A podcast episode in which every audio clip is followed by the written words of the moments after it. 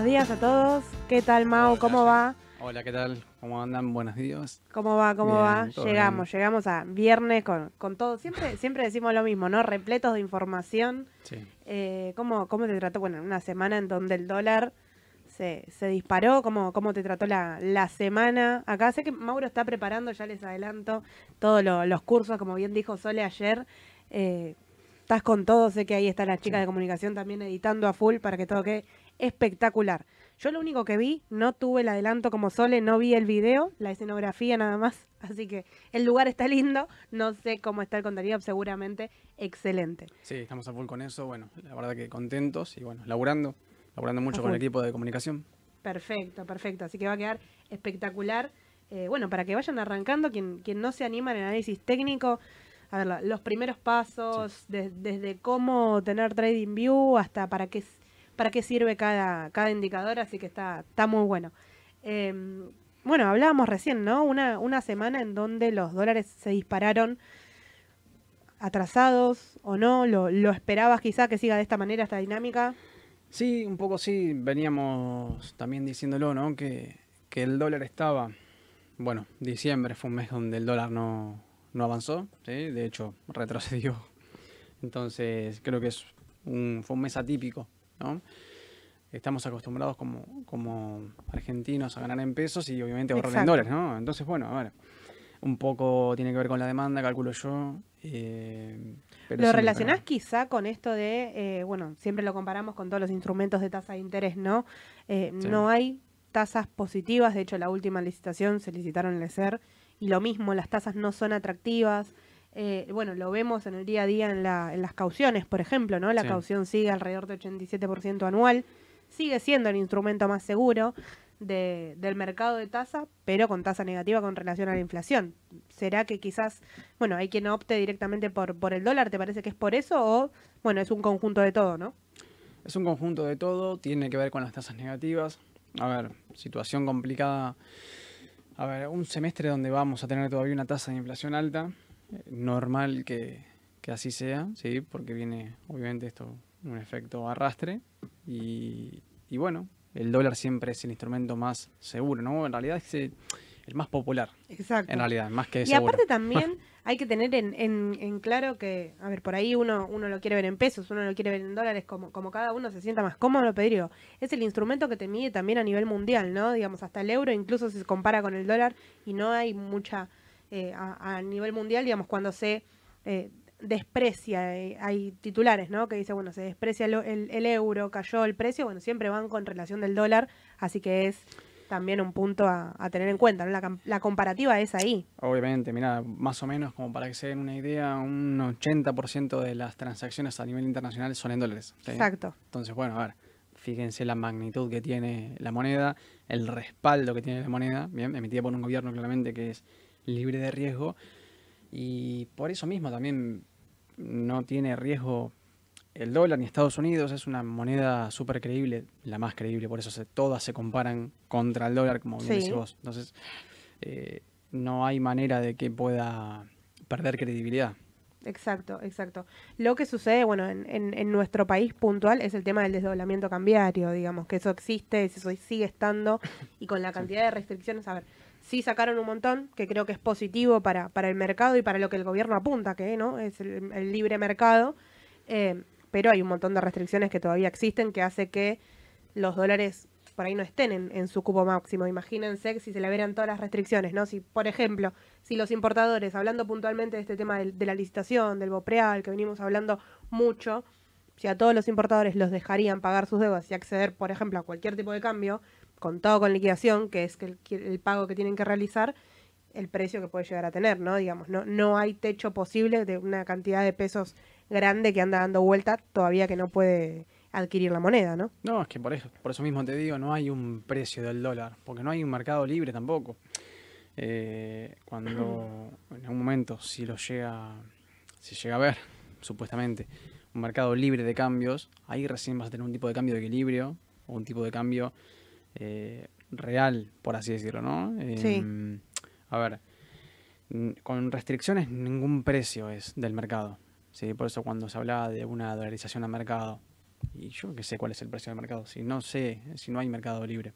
Eh, Tal cual. Restricciones por todos lados. Tal cual. Y mucho, bueno, la, la, la consulta es del día a día, ¿no? ¿Y, lo ves caro o lo ves barato? ¿Y compro ahora o espero a que achique la semana que viene? Y semana a semana es, es difícil tener respuesta incluso a eso, ¿no? Se puede quizás pensar en, bueno, esta semana subió un 10%, se espera que achique un poco al corto plazo, pero con esto de una cantidad de pesos dando vuelta y el dólar que venía atrasado, digamos, venía de lateralizar cuando todos los activos subían, eh, venía incluso, lo relacionábamos mucho con la confianza que había agarrado este gobierno, el cambio de gobierno, que puede ser uno de los motivos, pero bueno, la realidad es que acá Argentina capital no, no ingresó aún. Digamos, la confianza es del apoyo exterior, por ejemplo, que, que entren nuevas inversiones, pero por el momento dólares no, no llegaron. No, eh, el cambio de gobierno lo único que genera es expectativa. No, no es magia de un día para el otro, ni mucho menos. Es expectativa de lo que pueda llegar a ser, podría llegar a ser, es hipotético, en, la gestión de gobierno. Claro. Y en cómo la política exterior te puede ayudar eh, en tu política económica. Bien, entonces, solamente expectativas, es como siempre decimos, ¿no? Los mercados se mueven por expectativas y, no es la excepción. Eh, de hecho, el tipo de cambio es en, Argentina es claramente especulativo en ese sentido. ¿sí? Ahora, está caro o está barato, bueno, eso es muy subjetivo. Yo creo que hoy, con una tasa de inflación como la que tenemos, siempre es, barato. Es barato. Perfecto, perfecto, clarísimo. Antes de, continuar, no quería dejar de recordarles el número. Recuerden que tienen el número en pantalla, 11 55 27 0400, en donde ahí nos pueden mandar audios directamente. En este momento de, radio lo ideal es audio porque nosotros no leemos los mensajes que llegan en, en, el WhatsApp, entonces ahí lo leemos después, sí, después todos van a ser contestados, pero el audio es mejor, sale directamente en vivo y lo podemos contestar acá con Mau. Que trajimos un tema muy puntual también que lo vamos a dejar para el final, que le piden seguido a, Mauro y vamos a estar debatiendo acá, que a ver, no, no vamos a poder hacer ejemplos prácticos, pero sí comentar un poco de qué se trata, que son las opciones. Eh, así que si tienen incluso preguntas acerca de eso, bueno, ya lo pueden ir, ir dejando, que al final vamos a estar tratando todo el tema de opciones. Primero vamos a hablar de, todo el, contexto en general, ¿no? Em, pero ya tenemos consultas acá. Bueno, por ejemplo, Patricia nos consultaba si los cursos van a ser únicamente para los clientes de Raba y la realidad es que no, los cursos van a ser publicados, todos van a poder tener acceso, así como todos pueden ver las mañanas de Mercado Radio, cuando pueden ver a Sole y a Edu también, los martes y los jueves va a estar todo, todo publicado.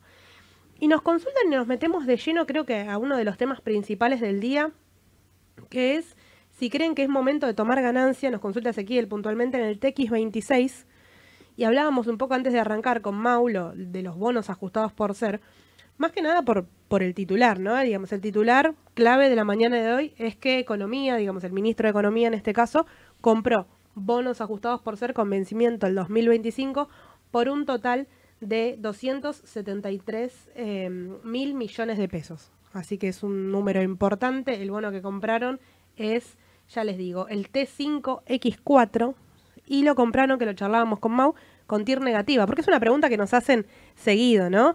Digamos, tendríamos que, que, chequearlo también en el TX26, que ahí Ezequiel consultaba, si es para, para tomar ganancia. Pero el tema de la TIR es algo que, se repite en, la boca de todos, ¿no? No entra porque está con TIR negativa y quizás ya lo hemos tocado este tema, pero digo, no, no es lo único que hay que, que mirar en este contexto. No, no, no, a ver. Eh, está buena la pregunta porque, bueno, a ver, siempre el público se renueva, como dice Edu, ¿no? Eh, Exacto. a ver, y, vale la pena explicarlo porque es una anomalía en cuanto al mercado de bonos. La TIR negativa significa simplemente es eh, que la tasa de descuento ¿sí? tiene que ser negativa para que el precio sea más alto que el flujo de fondos futuros percibido. Ahora, en castellano. Significa que cuando yo descuento el flujo de fondos futuro del bono, ¿sí? lo tengo que hacer una tasa de interés. Esa es la TIR, ¿bien? Una tasa de descuento. Entonces, si el precio, si, si hay un sobreprecio por un exceso de demanda, ¿sí? la única tasa que yo tengo para descontar ese flujo de fondos, que ya está fijo, pues son cupones, ¿sí? cupones más amortizaciones en, en todo caso, se descuenta una tasa negativa, porque yo tengo que igualar todo ese flujo de fondos al precio, al valor actual. Y si el precio es más alto que el valor futuro, la tasa es negativa, sí o sí, tiene que serlo. El descuento de flujos es, tienen que ser los cupones, el sumatorio de cupones dividido uno más la TIR elevado al periodo de capitalización. en este caso de descuento. Sí. ¿sí? Bueno, es matemático nada más. La- no se fijen en la TIR negativa porque es una cuestión A matemática. ver, es, es, uno, es como cuando hablamos del análisis técnico, ¿no? Digamos, no me puedo fijar en un solo indicador para tomar una decisión. Me tengo que, que hacer un análisis más, un poquito más general. Por ahí hay un indicador que, que yo lo sigo más para el corto plazo, pero con todos los otros eh, indicadores, osciladores, medias, eh, análisis de volumen, digamos, el todo el análisis técnico me da fuerzas para poder tomar la decisión. Acá un poco con el análisis de bonos es lo mismo. A ver, puedo mirar el gráfico de precios de los bonos, lo puedo hacer, eh, pero la realidad es que si yo me fijo para entrar, no, únicamente en la TIR, estoy mirando solo la, la mitad de, de- de la película, ¿no? Y no tengo que salir de ese análisis fundamental de, del contexto, digamos. Estamos atravesando una economía alta en, inflación, se espera mes a mes, bueno, ya para enero alrededor del 30% nuevamente, entre el 25 y 30, otra vez son las estimaciones. Entonces, eso hace que los bonos ser sigan siendo atractivos, ¿no? Mirá, yo el TX26 tiene amortizaciones parciales, ¿sí? o sea que es un bono amortizable que empieza a hacerlo a partir de noviembre de este año. Bien. El, el sobreprecio, ¿sí? la sobrecompra, por así decirlo, del, del bono TX26 puntualmente, tiene que ver con expectativas de inflación durante todo el 2024, ¿sí? Y durante el 2025 también, porque vos tenés también amortización 2025 y 2026 hasta noviembre del vencimiento. Bueno, lo que va a ajustar el bono, en este caso el bono SER, es el capital, ¿sí? el valor residual. Entonces, cuando a vos, por ejemplo, inversor de bono TX26, te devuelvan el 11 de noviembre de 2024, ¿sí? Eh, la amortización más el cupón, la amortización va a estar, el cupón se calcula sobre la amortización, eh, o sea, sobre el residual Sí. ya ajustado, ¿sí? Y la amortización de capital va a estar ajustada porque ya es un valor que viene con el SER de todo el año.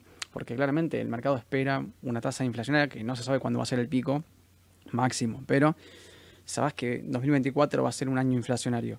Entonces, el sobreprecio del bono tiene que ver con eso. La gente se amontona para comprar, infla en el precio y la tira es negativa, pero es, una, es meramente anecdótico. E- Exactamente, anecdótico te iba a decir lo mismo y aparte es entendible también teniendo en cuenta el contexto. Ahora, volviendo a la pregunta de Ezequiel, si está para vender, quizás si compraste para un corto plazo, a ver, pasó el máximo anterior y vos querés vender, puede ser.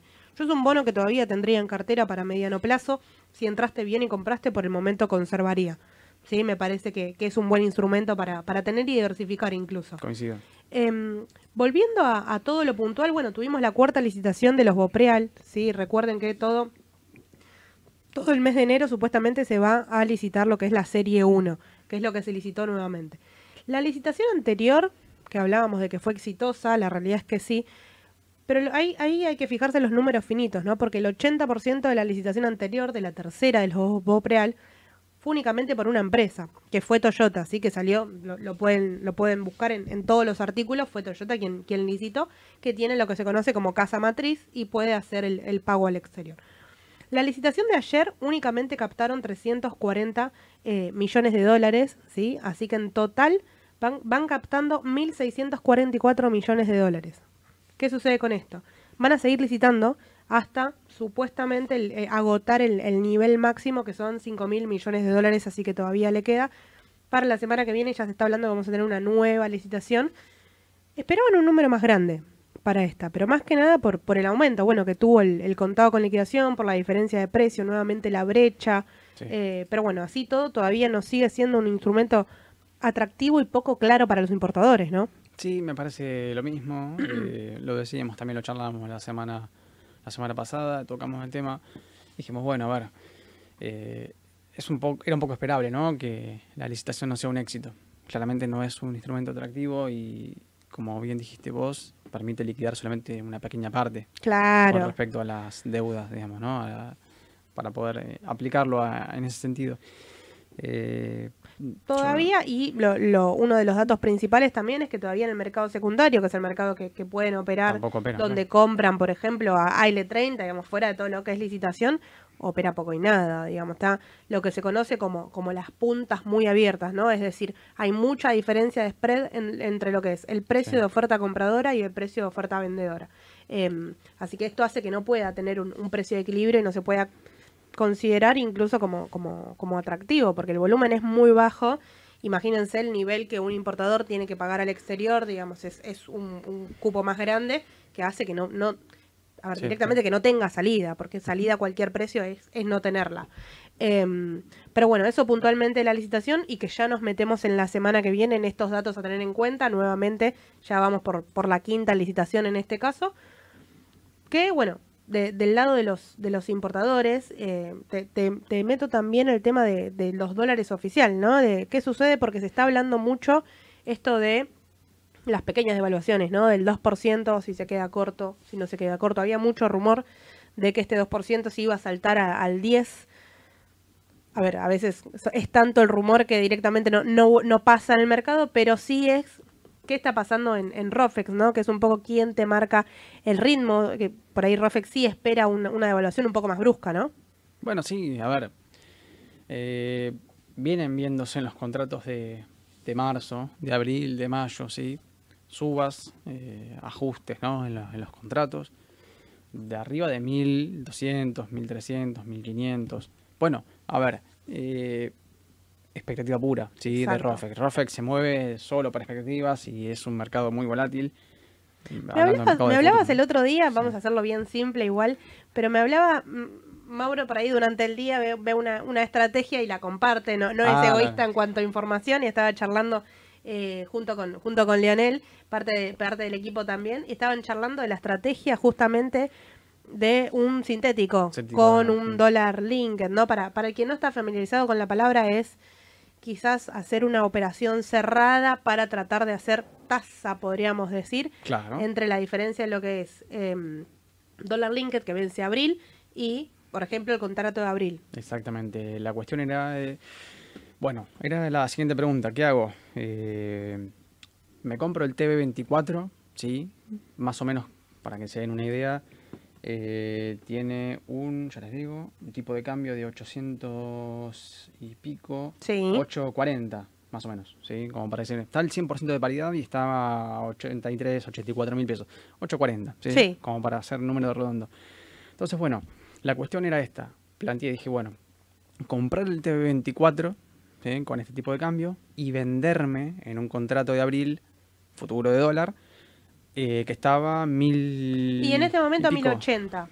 Supongámoslo, digamos, cerrémosle ahora. Supongamos mil, había 1080. Había 200 y pico de pesos de diferencia eh, y una tasa de 119, 120% en, en ese spread, digamos, ¿no? Entonces, bueno, la estrategia es claramente comprar el T24 y vender un futuro de dólar al mismo plazo, ¿sí? Y armar un sintético. ¿Qué es un sintético? Básicamente es captar la diferencia eh, de tipos de cambio, ¿sí? Porque los dos instrumentos están vinculados a lo mismo, están vinculados al dólar linked, ¿sí? O sea, al dólar oficial, tanto TV24 como el dólar futuro. Bueno, ¿qué pasa? La diferencia es que el movimiento, la volatilidad que tiene un futuro no la tiene el bono, ¿bien? Entonces... Ahí es donde está el riesgo. A ver, ya, ya Rofex de por sí tiene un riesgo extra, imagínense vendiendo un contrato. Es como, a ver, cuando ahora vamos a tocar el tema de las opciones, pero pasa un poquito similar, ¿no? Digamos, comprar una opción tiene un riesgo, sí, podemos decir que es un perfil de, alto riesgo las opciones en general, porque encima te apalancas acciones argentinas, que ya en este contexto son de alto riesgo. Eh, imagínense si lo venden, ¿no? Porque estarías, eh, digamos, comprometiéndote a pagar a un determinado plazo. Sí, sí, sí, por eso. Es riesgoso porque claramente si el mercado se mueve por expectativas, ¿sí? el bono lo va a hacer, pero la volatilidad que tiene un futuro no la tiene el bono y bueno, puede llegar a haber un problema ahí con, no problema, la comitente que, que haga, que arme el sintético de dólar para captar esa diferencia.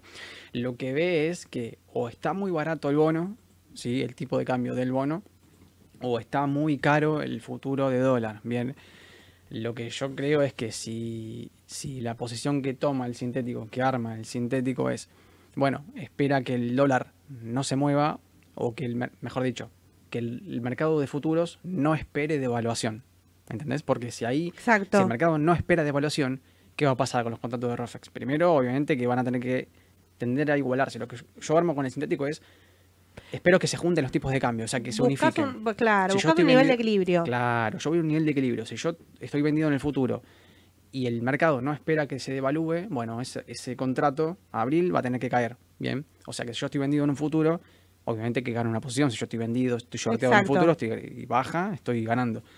Y si estoy comprado en el bono, va a pasar similar, porque si el bono se equipara con el tipo de cambio de abril, o sea, del futuro de abril, yo estoy ganando el spread, estoy ganando el spread de las dos maneras, digamos. Entonces, vendido y comprado. Sería esa la estrategia. Pero bueno, Tal claro, cual. es riesgoso. Pero bueno, son, son movimientos de, de riesgo que hay que tener en cuenta y fíjense la cantidad de instrumentos que hay en el mercado que le vamos a ir Uf, acercando de, de a poco.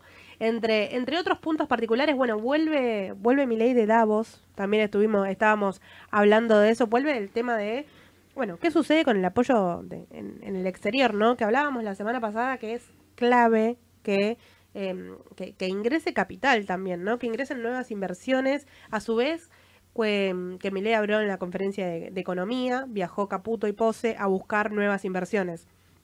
Se juntaron con Nestlé, sí, la multinacional suiza, para ver si hay, eh, hay nueva- nuevas inversiones, bueno, de cara acá a Argentina. La realidad es que aparentemente, bueno, la, la vista en general fue positiva.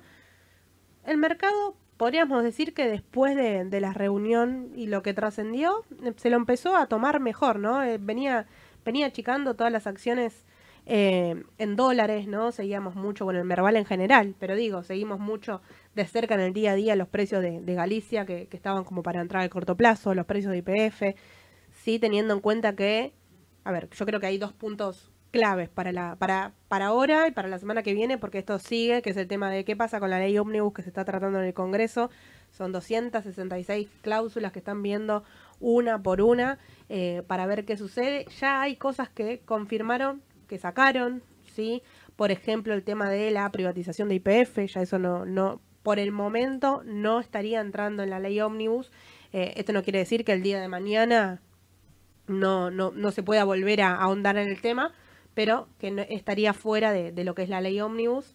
Eh, y también un punto clave que se está charlando es el tema de las retenciones a los agropecuarios, más que nada por las exportaciones. Eh, así que eso so- es todavía, perdón, son 664 artículos. ¿Qué falta? Falta todavía, aparentemente, ya esta semana querían tener novedades, mi ley, seguramente que no tienen tiempo hasta el 31 de enero, así que pueden seguir debatiendo, pero quieren, eh, bueno, cerrarlo lo antes posible, ¿no? Y sí. La ley ómnibus, el viaje al exterior y todos estos puntos políticos claves hacen que el Merval esté un poco más pesado eh, y las acciones, bueno, responden a, a eso, ¿no? Sí, claro, sal. Es un contexto, es como siempre lo decimos, lo bueno es lo mismo.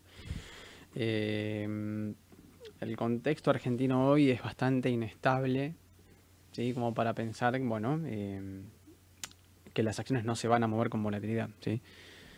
Siempre Argentina tiene volatilidad, pero en este un poco volatilidad, más. volatilidad un montón, pero fíjense el, el volumen chico que están teniendo los ADR y tiene que ver un poco con, con la duda, ¿no? Yo creo que cuando se, se empiecen a cerrar esos temas puntuales, Argentina puede tener un muy buen eh, 2024 y está en precios re- relativamente atractivos, así que se puede ir se puede ir, ir, eh, mirando, ¿no? ¿Vos comprarías, Mau, por ejemplo, IPF a, a estos valores? Bueno, estaba pensando yo más comprar en cerca de 14 dólares. Ok. Eh, a ver, obviamente que yo soy por ahí demasiado puntilloso quizás para con, con el precio. Pero lo veí. Bueno, no- ayer pegó una, una vela positiva, sí, termina eh, ganando 1%, pero yo me esperaba un poco más abajo, sí, en 14 Y el miércoles llegó a rebotar, tú ahí en Sí. 14.60 14.60. y empezó a empezó a rebotar. Aparentemente llegó hasta ahí de- desde el, desde el, desde la T. Sí. eh, Igual yo compraría, sí. ¿eh? Yo Vos- compraría en estos precios, sí. Sí, también lo comenté. Eh, eh, lo comenté que podría, te- tendrías más o menos un spread de 20%, entre un 15 y un 20% hasta el, hasta el último máximo de corrección. Bueno, eh, el contexto va a tener mucho que ver en cómo se comporte en general el mercado argentino, en los ADRs. Pero, pero sí, sí, son precios de compra, total. Perfecto, perfecto. Y veamos también algo del, sector financiero que tenemos ahí. Bueno, tenemos consultas de bonos, tenemos consultas de, de las acciones en particular. A ver, el, sector financiero, si querés vemos Galicia, hay consultas de banco hipotecario, que ayer la nombró Edu.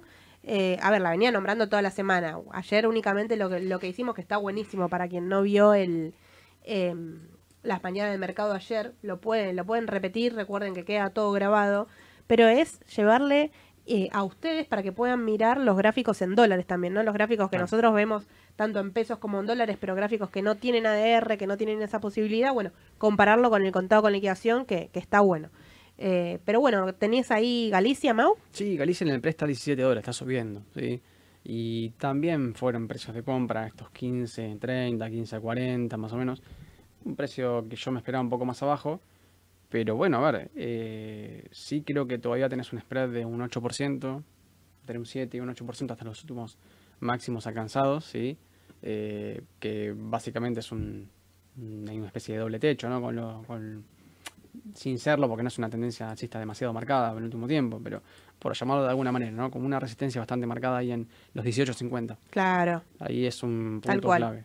Tal cual. Pero está en precios de, de- de ingreso también. Quien, quien es de un perfil de riesgo, de- a ver, de riesgo porque es sector financiero argentino, digamos, es, es por eso que lo definimos de esa manera.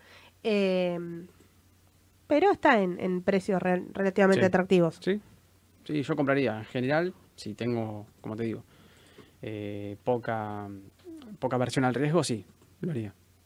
Perfecto, perfecto.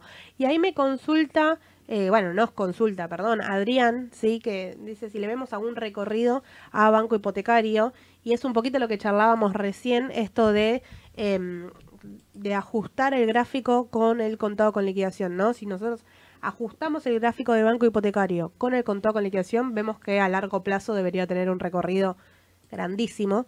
¿sí? Al corto plazo, bueno, ayer en pesos tuvo un aumento importante y la realidad es que sus números venían siendo buenos y no lo estaba pasando a precio, ¿no? Sí, eh, bueno, a ver, si lo vemos por- solamente por gráfico, quizás acá convendría hacer un ajuste más logarítmico del gráfico, ¿no? No verlo tanto en aritmético, porque es un papel que tiene volatilidad y, y para homogeneizar un poco el gráfico, yo lo analizaría así, pero a ver, básicamente yo creo que sí tiene recorrido, no sé cuánto le queda y no sé qué tipo de vela puede llegar a ser hoy, después de la suba Claro, ayer. es que la realidad es que allá tuvo una, una suba bastante grande, hay que ver si, si continúa de esa manera, por ahí cuando las subas son agresivas el mercado al corto plazo suele tener una chique también, siempre charlábamos ¿no? de, de descanso saludable dentro del mercado, eh, lo hablábamos mucho con el mercado internacional, sí, que parecía que, que lo estaba haciendo, Viene sobrecomprado hace un pero mes. hay que ver, hay que ver qué sucede. Hace un mes que viene sobrecomprado banco hipotecario en el, en el Merval. Eh, no sé, con el volumen que hizo ayer, la verdad es que estos papeles a veces me, Te desconciertan un poco. sí, me sacan un poco de, de mi esquema porque tienen extrema volatilidad en el sentido de que por ahí hay una toma de ganancias diaria, o sea, intradiaria, y por ahí se da vuelta. Yo esperaría quizás a, a ver cómo sigue. Por ahí, en dos horas de mercado se te fue. O por ahí no. Y por ahí estás comprando al principio. Nunca recomendamos comprar al principio Claro. la rueda. Ojo, eso nunca, nunca lo hagan porque no, no conviene para el tenedor de. Eh, a ver, la desesperación, ¿no? Cuando abre el mercado y compro, por ahí si hay datos muy puntuales, pasó mucho cuando, eh, bueno, siempre lo comparamos con las elecciones porque es el que más volumen generó, más alto hubo, con cuando las elecciones sorprendió que eh, Milei saque tanta diferencia, el mercado lo tomó de manera favorable, el salto fue importante ya desde, desde el inicio, ¿no? Esto quiere Claro. decir que fueron muchas las operaciones a las 11 en punto. Sí, sí, por eso te digo. eh, no se apuren a operar a- apenas abre, abre el mercado. Vean cómo. Yo lo seguiría más interadiario, en este caso, hipotecario. A ver cómo evoluciona el volumen de la acción negociada en las primeras, primeras dos horas, te diría. Hora y media, dos horas de mercado. eh, O una hora, si Claro. muy apurado, hasta Para- 12 al mediodía. Para poder ver cómo va todo. Para ver cómo termina, porque más o menos te vas a dar una idea a partir del mediodía de cómo, cómo inició. Y aún así te diría que también tengan extremo precaución, por así decirlo, porque también se puede llegar a dar vuelta y termina, fíjate lo que pasó el otro día con el JP Morgan, ¿fue? Sí. Bueno, eh, que pegó una vuelta dentro de la misma rueda y terminó, en- bueno, esas cosas pasan y en hipotecario y en papeles de- del panel general eh, es moneda corriente. Perfecto, perfecto, Mau. Tenemos dos audios para, para escuchar. A ver. Buenos días, les habla Alejandro desde Henderson, en la provincia de Buenos Aires. El otro día Sole dijo que se podía tomar una caución y teniendo los riesgos no del, del, del tiempo, hacer un plazo fijo UVA. Yo consulto, ¿no se podría tomar una caución y comprar un dual, eh, un TD en este caso? Bueno, gracias por todo, los escucho siempre, muy lindo y todo las informaciones que brindan. Buen fin de semana. Hola, Aye Mau, buen día. Eh, Leandro de Rosario. Mi consulta es, tengo parte de mi cartera en, en CDRs, eh, invertido en pesos, y eh, bueno, estoy viendo una baja en, este, el mercado de Estados Unidos, pero por otro lado una suba del, del CCL acá localmente. La pregunta es, ¿me quedo absorbiendo la suba del CCL y, y también la, la baja de Estados Unidos o me voy? Y si me voy, ¿a qué instrumento me puedo ir? Perfecto, perfecto. Bueno, muchas muchas gracias por, por los audios Gracias. primero, saludarlos a los dos. Eh, vamos por Alejandro primero, que ahí nos consultaban, Alejandro de acá de, de Buenos Aires, que nos consultaba el tema de la caución. Son dos muy buenas preguntas. ¿eh? Me gusta, me gusta, la, verdad que son, dos. son dos temas que, que me encanta. A ver, yo creo que esto habla de oportunidades de mercado. Si tuviéramos que definir, es, es justamente esto, tratar de detectar estos momentos de qué me conviene hacer. La realidad es que caución, vamos con lo primero, ¿no? Él nos consultaba si puedo hacer caución, solo hablaba de caucionar, por ejemplo, si tengo acciones argentinas, ¿no? Poder financiarme con el mercado y con eso hacer tasa en otro lado. Em, podés financiarte y comprarte CDR si querés, sin ningún tipo de, de inconvenientes, pero es también ahí, el, digamos, el riesgo que tenés implícito es que vos le estás sacando una tasa fija y apostando a una tasa variable, ¿no? Exacto. Bueno, a ver, si lo haces, que es lógico que yo, a ver, coincido, ¿eh? Sí, sí, Porque sí. vos estás apostando a una tasa variable ajustada por inflación y si esperás que la inflación sea más alta que lo que el mercado espera, que, que la tasa de referencia, claramente conviene tomar deuda del mercado a un 85, 87, 90 contra una tasa interanual de arriba del 200 y pico por ciento. Entonces Sí.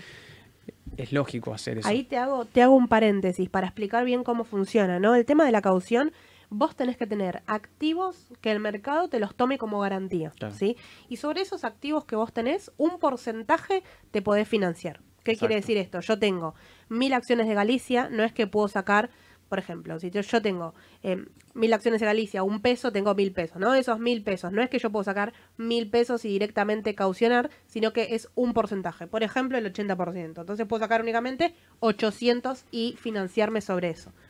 Con eso puedes hacer lo que quieras, comprate un dual, compra, eh, digamos, ajustarlo por, por el plazo fijo UVA, ¿sí? Claro. Y acá, em, hace poquito, Bima sacó activos, que también es importante, que se pueden poner en garantía. Por ejemplo, el panel general.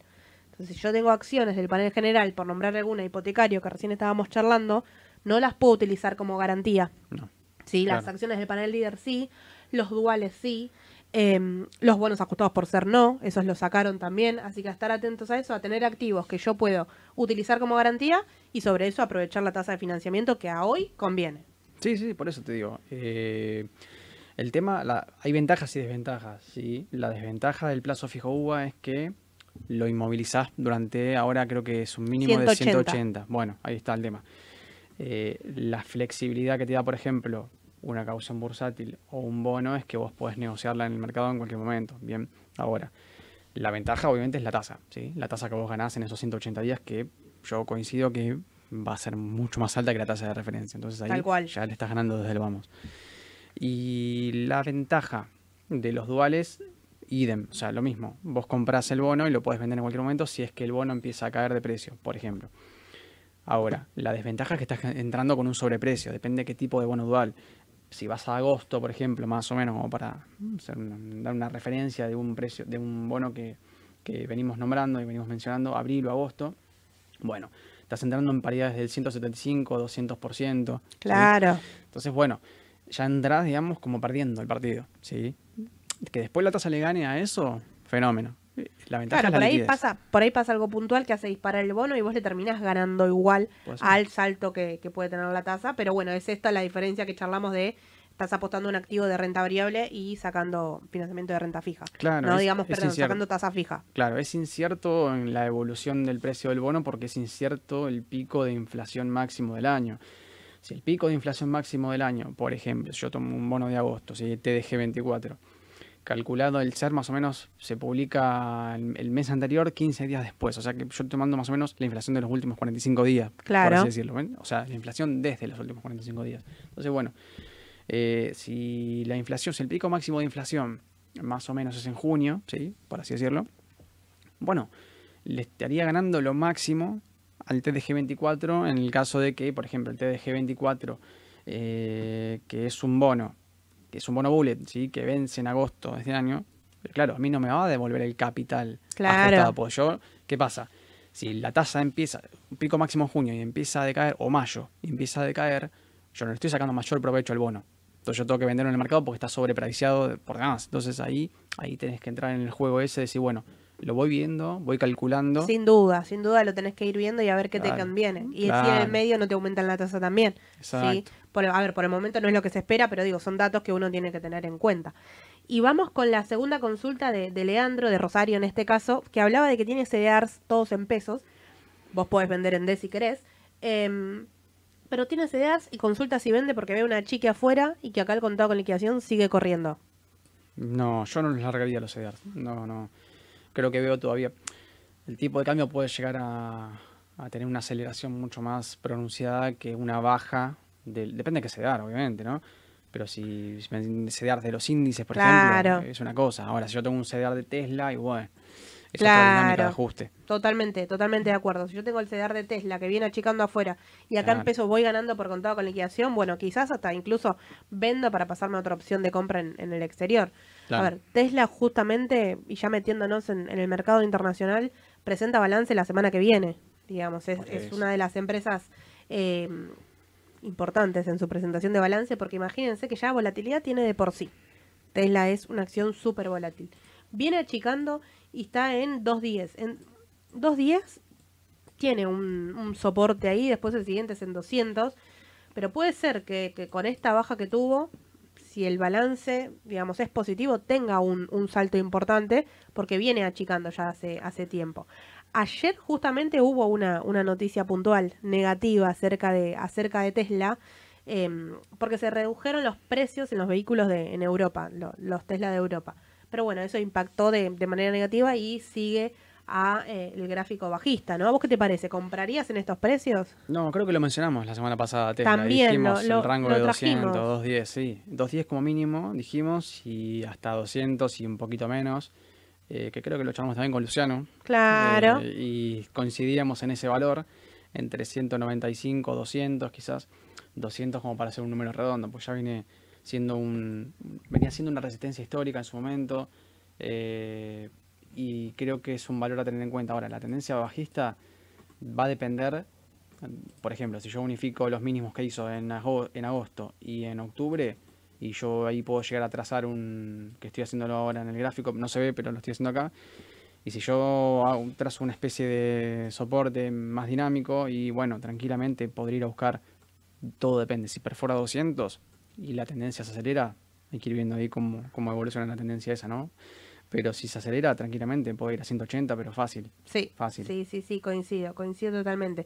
Sabes que lo nombraste a, a Luciano y ayer estábamos hablando en el chat de los índices, ¿no? De, de la chica que estaba teniendo los índices, me parece que estaban haciendo una especie de, de figura, de no, vimos, no sé, por ejemplo, digamos, ahora estoy mirando en este momento el, el Dow Jones, ¿no? Lo- los precios actuales que tiene ahí un techo en 378, parece que va a buscar los máximos, pero tuvo la realidad es que un aumento súper empinado, de la mano del aumento que también lo, lo, lo vimos del aumento del sector financiero, que presentó sus balances también el viernes de la semana pasada. Presentaron el martes también dos, dos empresas que, que faltaban, que era Goldman Sachs y Morgan Stanley. Así todo, todo este aumento financiero que venían acumulando, lo acumuló también el índice Dow Jones, que relativamente siempre es el más tranquilo. Si ustedes ven el gráfico, tiene un aumento prácticamente lineal y una pequeña lat- lateralización de, de acumulación, Sí. podríamos decir, parece. Bueno, parece una especie de, de doble techo de la última tendencia. Yo marqué ahí los retrocesos. Pero aún así te digo, mira, quizás sea una especie de descanso y la tendencia continúe. ¿eh? Esto es un análisis muy, así muy por arriba, porque todavía no retrocedió. Entonces yo no puedo marcar un retroceso si todavía no me dio la pauta de que estaba efectivamente retrocediendo. Y de hecho en el pre está subiendo en Estados Unidos. Claro. Entonces, bueno, eh, 378 creo que va a ser una especie de... No, una especie no, va a ser un techo importante porque si no logra vencer esa resistencia, que el volumen, dicho sea de paso, está bastante en declive. ¿sí? Ojo con eso. Pues la tendencia venía bárbara hasta que ahí se frenó en 378. Y los 378, si no muestra un volumen, en este caso día, que es el, el ETF de. Dow Jones, no muestra un volumen como para poder romperlo y seguir, y bueno, ojo con eso, porque ahí sí puede llegar a venir el retroceso, efectivamente. No me gusta la figura que hace, porque claramente es un doble techo, eh, que puede llegar a traducirse en un triple techo, por lo que yo Claro. voy. Así que ojo con eso. Pero bueno, hay que ir viéndolo. Hay que ver, hay que ver ahí qué sucede, porque si es triple techo, incluso el ajuste puede ser. Pero a ver, estamos hablando de ajustes a, a corto plazo. Yo eh, insisto con, con esto de que no, no tengo una sensación por el momento negativa para todo el 2024 No. a largo plazo de los índices, digamos. No. Me parece que la noticia y lo que se espera, por ejemplo, de esto que repetimos siempre, ¿no? De, de achiques de tasas de interés, hace que se crea que Estados Unidos a largo plazo pueda tener un, un aumento, ¿no? El mercado pueda seguir de esta manera. El tema es si el mercado le cree a la Reserva Federal. ¿sí? Si el mercado le cree o toma convincente los discursos de la Reserva Federal, no debería, no debería haber problema en cuanto a la marcha. Ahora, tampoco es lo que pasaba en Estados Unidos ahora, que, que la Reserva Federal comentaba que no se que no, no espera aumentar la tasa, pero tampoco dijo que la iba a bajar en el primer semestre. No, no, no, eso, a ver, eso ya lo, lo venía sosteniendo de- desde fines del año pasado, pero quizás uno, uno siempre quiere, quiere adelantarse y una dice, a ver, dijeron que le iban a bajar, sí, pero no ya. Entonces es importante tener, tener eso en cuenta. El dato del IPC de otro día no fue muy alentador. Por eso Estados Unidos se frenó. Eh, por eso te digo, depende de cómo el mercado, según los datos de la inflación y según el discurso de la Fed, le crea o no le crea, y en base a eso se va a mover. ¿sí? Es expectativa, como cualquier cosa. Entonces, eh, pienso yo, no debería haber problema en tanto y en cuanto la inflación, el próximo IPC, demuestre un poquito más de números positivos y la Reserva Federal empiece a bajar quizás de a un cuarto de punto la, la tasa de referencia. Tal Va a cual, depender de eso. tal cual, tal cual. Yo creo que eso marca un poco el ritmo. Y ayer también, a ver, siempre es, es importante esta época en particular en Estados Unidos, porque, a ver, ho- hoy nos agarró en máximos, Sí. plena temporada de, de balances, empiezan semanas claves porque siempre arranca el sector financiero. La primera empresa tecnológica que marca un poco el ritmo es TSM, que vino ayer. Vino ayer en el pre, arrancó cotizando en el mercado más de un 8% positivo, después empezó a achicar, ¿sí? Terminó un, un 6, si mal no, no recuerdo, eh, más o menos, o cuando estaba cerca del cierre, no, no, no lo, no lo Eh, al no, también más. Nueve. 9 arriba, mira, recortó Casi poco ¿eh? entonces. Casi Bueno, hizo, fíjense lo que hablábamos de la volatilidad, ¿no? Porque estaba, hizo un pico de un 8, achicó, porque cerca del cierre estaba el 6, ¿sí? Y después volvió a, a buscar el, el casi 9% y termina con una vela en sí positiva con un volumen grande. Sí. sí. A ver, eh, venía siendo una tendencia bastante flojita, de, de corto hablo, ¿eh? Porque venía haciendo hoy unas correcciones importantes, no fue un tirón como hizo, por ejemplo, el Dow Jones. Claro. Es raro, pero bueno, eh, también hay que pensar que el sector de semiconductores no suele ser conservador, ¿sí? No. O sea, suele ser, tiene, tiene su...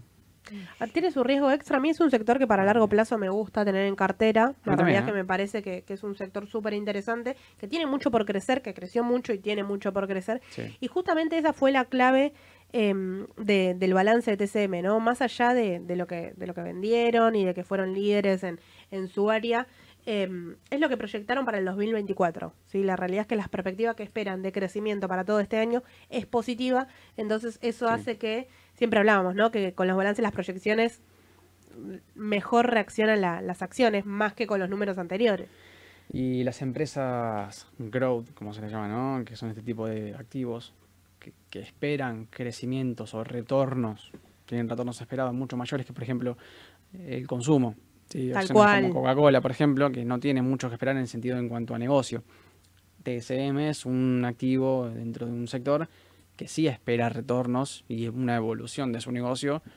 Ali lo sabe explicar mucho mejor, mejor que yo, pero Ya lo vamos a tener al profe trabajando. Claro. Le damos su- el último día de descanso.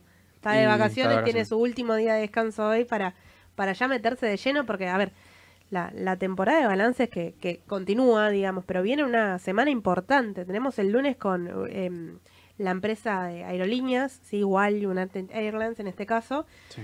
que también es un sector, bueno, hace dos semanas tuvo Boeing un conflicto en particular, por ejemplo, que eso hizo que eh, la acción comience a, a descender y que los números empiecen a revisar nuevamente. Pero bueno, no, no es el caso particular. Juventus Italiano en general presenta números relativamente positivos, sus balances cumplen, ¿sí?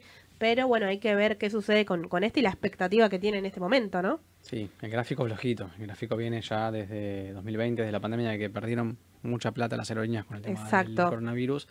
Nunca recuperó, la tendencia es súper lateral.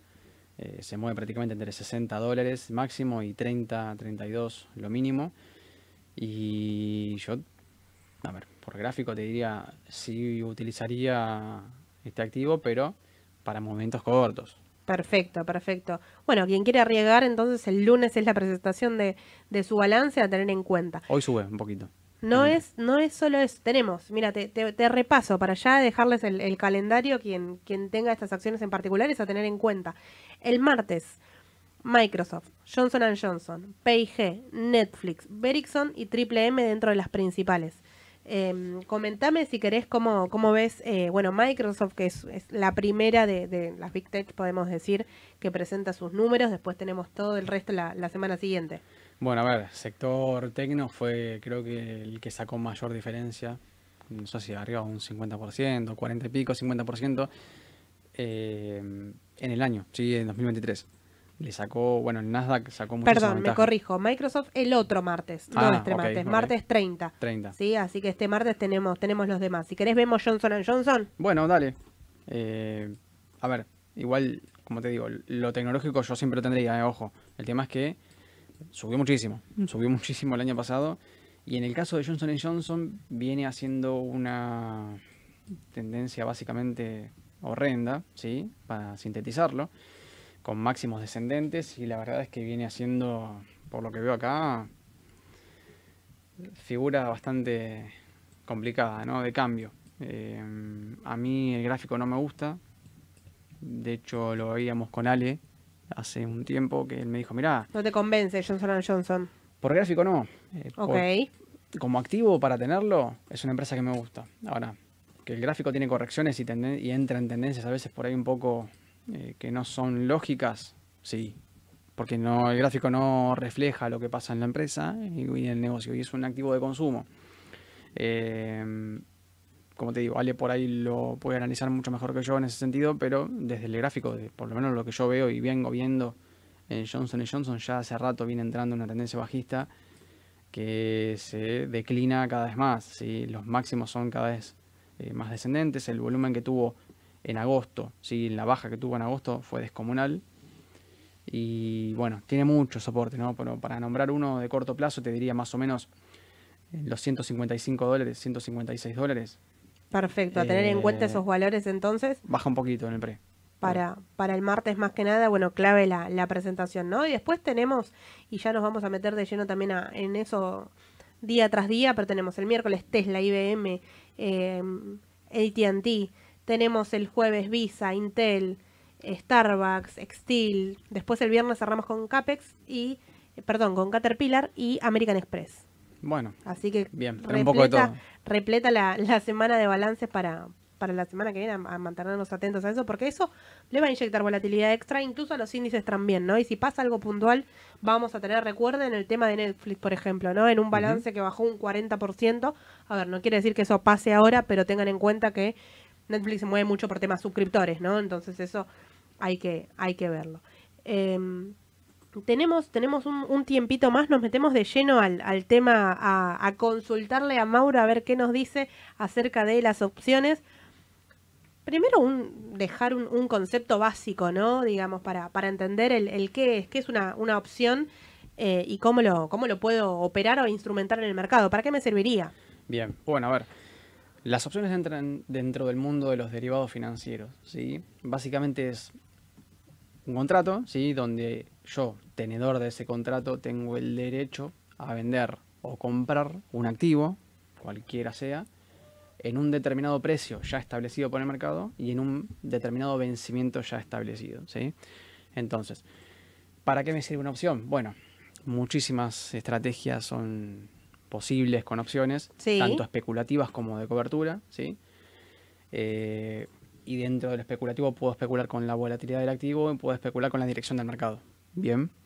No deja de ser especulativo, lo que pasa es que los riesgos cambian. ¿sí? Ahí esto lo que quiere decir Mau es que puedo eh, con, con la dirección del mercado es que con las opciones es por ahí uno de los únicos instrumentos argentinos que yo puedo apostarle a una baja, por ejemplo, a una baja o a una lateralización e incluso hacer tasa sobre eso.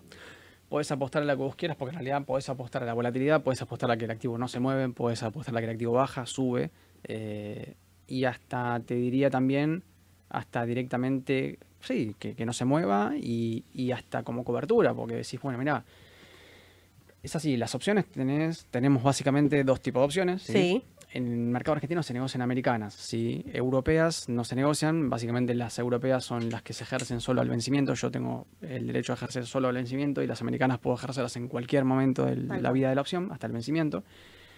Y tenés dos tipos de opciones, de compra y de venta, ¿sí? Compra, se- popularmente se le llama calls, opciones de venta se le llaman puts, ¿sí? En, en la jerga del mercado. Bueno, entonces, el derecho que a mí me da comprar o vender un activo, yo puedo utilizarlo para una estrategia puntual, en todo caso, si el mercado me lo permite, para obtener un beneficio, ¿sí? Yo creo que ahí está la clave y una palabra a subrayar para quien está es el, el- los pri- las primeras escuchas que está haciendo acerca de las opciones, que es el tema del derecho. O sea, una opción es un derecho, es un derecho a determinado caso puntual, ¿no? Un derecho a eh, comprar una acción en tal precio, un derecho a vender incluso una opción en una acción en este caso en tal precio y se relacionan con las acciones argentinas. Claro, es un derecho pero no una obligación para el tenedor. Ahora, Exacto. si yo estoy, si alguien, si yo la compro, la opción, alguien me la vendió, ¿bien? Y el que me la vendió sí se obliga, sí, él sí queda obligado en ese momento. Que es la, la diferencia, las tantas, con los futuros, que ambas partes se obligan en un futuro, ¿sí? En este caso la opción, no, el tenedor de la opción paga una prima, se le llama prima de mercado, que es el precio de la opción, Exacto. es el precio de obtener el derecho para comprar o vender algo. Bien, entonces es, es complejo, eh, no es un instrumento que suele operarse demasiado porque mucha gente no se mete, pero eh, tiene, obviamente que es otro mundo en cuanto a la volatilidad y en cuanto al movimiento que tiene, no- porque que una opción te suba un 80% no es algo en un día, ¿no? Claro. en una rueda. No es descabellado, puede ocurrir, y sobre todo en el mercado argentino. Bien, la negociación de opciones generalmente se dan puntualmente en acciones y puntualmente en Galicia y IPF son las que más, bueno, comercial también tiene su, su volumen, pero IPF y Galicia, Galicia sobre todo, es el, el Las a- opciones que más se, más se operan en el mercado. por lejos. Mira, ahí no, no vamos a ahondar con, con ningún eh, ejemplo puntual. Hay un video, sí, que nosotros hicimos justo, lo, lo hicimos juntos también, Sí. el tema de, de la explicación inicial de que es una opción. Si hay consultas acerca de eso, pueden ir. El video queda grabado, digamos, está grabado en YouTube, lo pueden ver. Eh, y ahí explicábamos, por ejemplo, con números concretos, ¿no? Digamos, cómo va a ser una opción compradora de, de Galicia en este caso.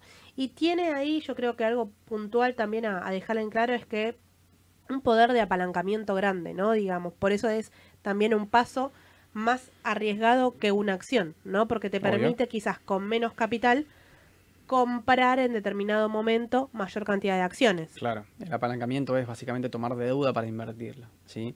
Yo tomo deuda y la invierto para, obviamente, ganar un, re- tener un retorno mucho mayor a la deuda que yo tomé, ¿bien? Entonces yo tengo un bene- beneficio, siempre y cuando, siempre y cuando mi pronóstico del mercado vaya en esa dirección, ¿sí? Pues si el mercado va en la dirección contraria a lo que yo pronostiqué, ahí empieza la, eh, la verdadera...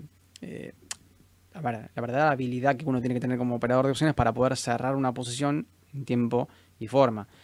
¿Por qué?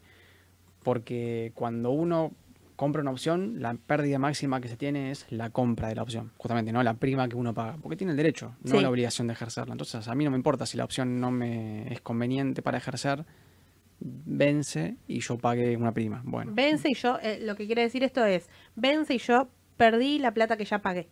exacto. ¿Sí? Digamos, es la ahí, a ver, si yo compro un cal, entonces lo que lo que tengo que lo que tengo que entender es que la pérdida es limitada al precio que ya pagué. Exactamente, compres un call o un put, yo la compra, mi pérdida máxima siempre es el desembolso inicial, ¿sí? la inversión inicial.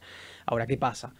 En el mercado de opciones, los operadores de opciones tratan de justamente no hacer una inversión inicial muy grande, ¿sí? salvo que sea como cobertura. Pero es otra cosa, yo estoy hablando de los especuladores. La mayoría. Los coberturistas sí, porque yo pago un, como un seguro, ¿sí?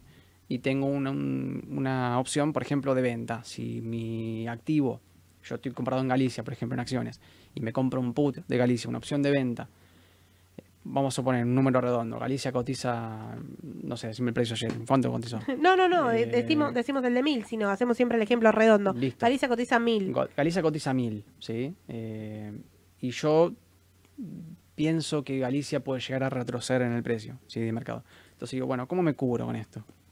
Para no perder capital. Bueno, yo me compro una opción de venta en Galicia en 990, ¿sí? Y le doy ese margen de 10 pesos para que caiga. En Argentina por ahí 10 pesos es muy corto, pero vamos a poner 900, ¿sí? Claro. 100 pesos. Vamos a poner 900. Yo me, ve- me compro una opción de venta en 900.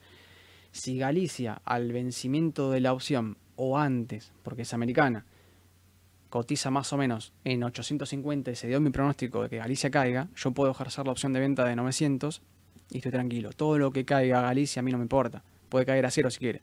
Yo tengo la opción de venta. Yo tengo el derecho a venderle a alguien Galicia, mis Galicia, que van en el mercado de 850, se las vendo a 900. Clarísimo, clarísimo. Repitamos, repitamos este concepto, ¿no? Digamos, yo tengo Galicia cotizando en el mercado a mil. ¿Qué hago? Entonces, con, con, la, con el put limito lo que la, la pérdida que puede llegar a tener la acción, ¿no? Si yo creo que puede venir por ahí una caída brusca y me quiero cubrir, bueno, para poder cubrirme tengo que pagar un precio, ¿no? Porque yo siempre pago por una, un- una, una compra en este caso, ¿no? Exacto. ese precio es lo que a mí me sale el cubrirme. Entonces yo me cubro a 900 con ese precio que pagué, ¿sí?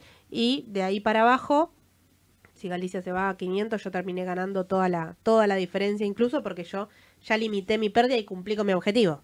Claro.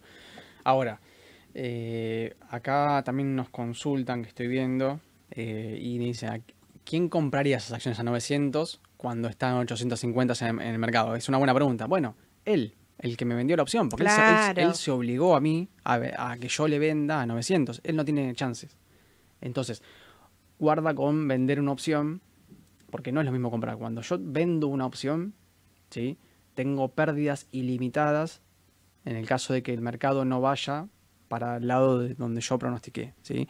Cuando yo estoy vendido en una opción, se llama shortear una opción, Sí. vender, ¿sí? venderse en el mercado, simplemente es ir contra el mercado, es lo que Aye les decía, es ir contra el mercado porque yo no espero que el mercado vaya de la manera que, que espera el otro. Claro. claramente, yo digo, bueno, A ver, volvamos a- al, al tema básico de mercado, ¿no? El mercado se mueve por oferta y demanda. Entonces, si yo tengo la posibilidad y yo pude comprar ese contrato es porque alguien del otro lado lo vendió.